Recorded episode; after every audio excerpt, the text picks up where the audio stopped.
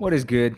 Welcome back to a new episode of the podcast. So, right now, I'm just gonna make like a little translation of a question that somebody made on my TikTok account, and it was quite interesting. And it's if dreams are real or are they fiction? Now, that's an interesting question. I really, really like when they make these type of questions because ah, there's a lot of theories behind this question. You know, people thinking that dreams can actually be real. You know, you dreaming your actual future. That that's happened to me. They're called deja vu. Some people say, well, you already dreamt that, or you already lived that. My case, I dreamt of it when I was a kid, and whenever I have a deja vu, I remember I dreamt of that when I was a kid. So, I mean, dreams can, you know, come true it happens to some people, and to some, it may be fiction because I don't know, you maybe become Spider Man, right, in one of your dreams, and you're just the web slinger, right? Just going around town, and I don't know, maybe you could say, well, that's fiction. But there are some theories that also talk about whether this, our reality, is a dream, and when we go to sleep, that dream is our reality. I know it's kind of bonkers. And you may be thinking, dude, what does this have to do with mentality and all that you talk about? Well, it's actually quite simple. It's your perception of things. You know, reality, what's true, what's a lie, it only relies on the perception you have of that thing. Right? So, for example, you maybe, it also depends on the type of dreams you have. Maybe you dream that you're Spider Man. And of course, if you think that's a reality and you can become Spider-Man, well, that's your per- perception of your dream and of your reality. Every person has a different perception, every person has a different vision of their dream and of their life. So it's quite simple. You know, this is a quite simple uh, subject. But I like the question because it can go so, so deep into probably our dreams are our actual reality or probably our reality is I don't know. It's it's it's crazy. It's crazy to even talk about it.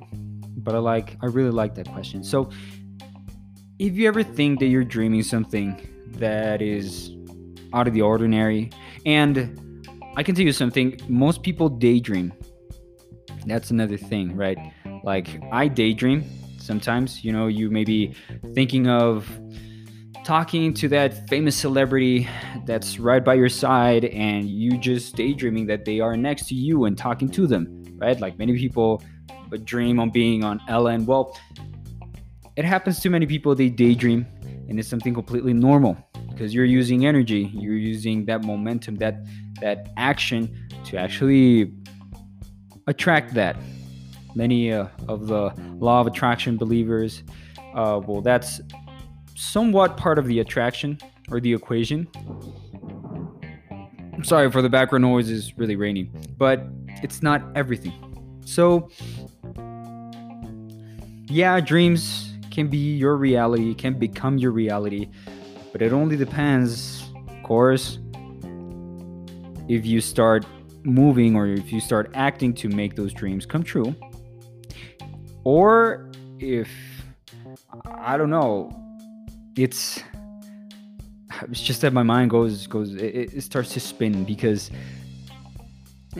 dreams can come true, but sometimes your you don't dream of your situation, right? It's like most people think that all of those celebrities and artists and successful people dreamt of being in the position where they are, but that's not true. Like many of them say, well, I never thought I was going to be here. I never thought this could happen. Now, they did want to achieve a certain type of success, but then they never thought that they would be on maybe that apartment or with that those type of people, you know. And uh, I don't know, it's it's kind of weird because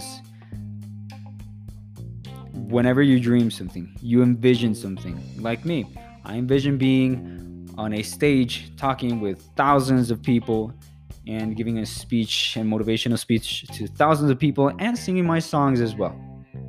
That's my day to day vision and dream that can become a reality. But it, dep- it depends on the work, it depends on, on the strategies I use to start pull, uh, you know, attracting people towards me. Now, with that said, I'm gonna make a little cut here. I need to put an ad and I'll be right back. Okay, so we're back. Now, with this said, it's okay to dream. Dream dreams are fiction, dreams can become reality. And as I said, it depends on the perception you have of those dreams. If you want that dream to become reality, it can. Even if it's you being a cat, it can become a reality. Because what I always say is that imagination and reality are just separated by a thin and like a really, really thin line. Because everything that you're seeing, you know, you listening to this podcast right now, uh, maybe going and watching my TikToks or maybe watching my YouTube videos or whatever you're doing right now, you're sitting down in a chair. It came from the imagination of a person of a person. and that imagination can be uh, almost the same thing as a dream. So, with this, dreams, yes, they are fiction to some, but they are real to many. Or maybe I could I could, you know, put it backwards. Dreams are fiction to many, real to some. Not to many people. So if you believe whatever you dream is real, that's your truth. Everybody has a truth. Everybody has a perception of life. I already said it like this is like the fourth time. I really like that question. And well, if you have any question for me so I can answer it in this podcast, go ahead and leave it. I'll, soon be opening my YouTube channel to start recording and, and start talking about a little bit about uh, how to socialize. But still, if you have any question regarding life, you know, love, whatever comes to mind, go and uh, write me a DM. You know, you can write down a DM. My Instagram account is at Danny Guts, and uh, I'll answer it on the podcast. So, with that being said, have an amazing day, and I'll see you in the next episode.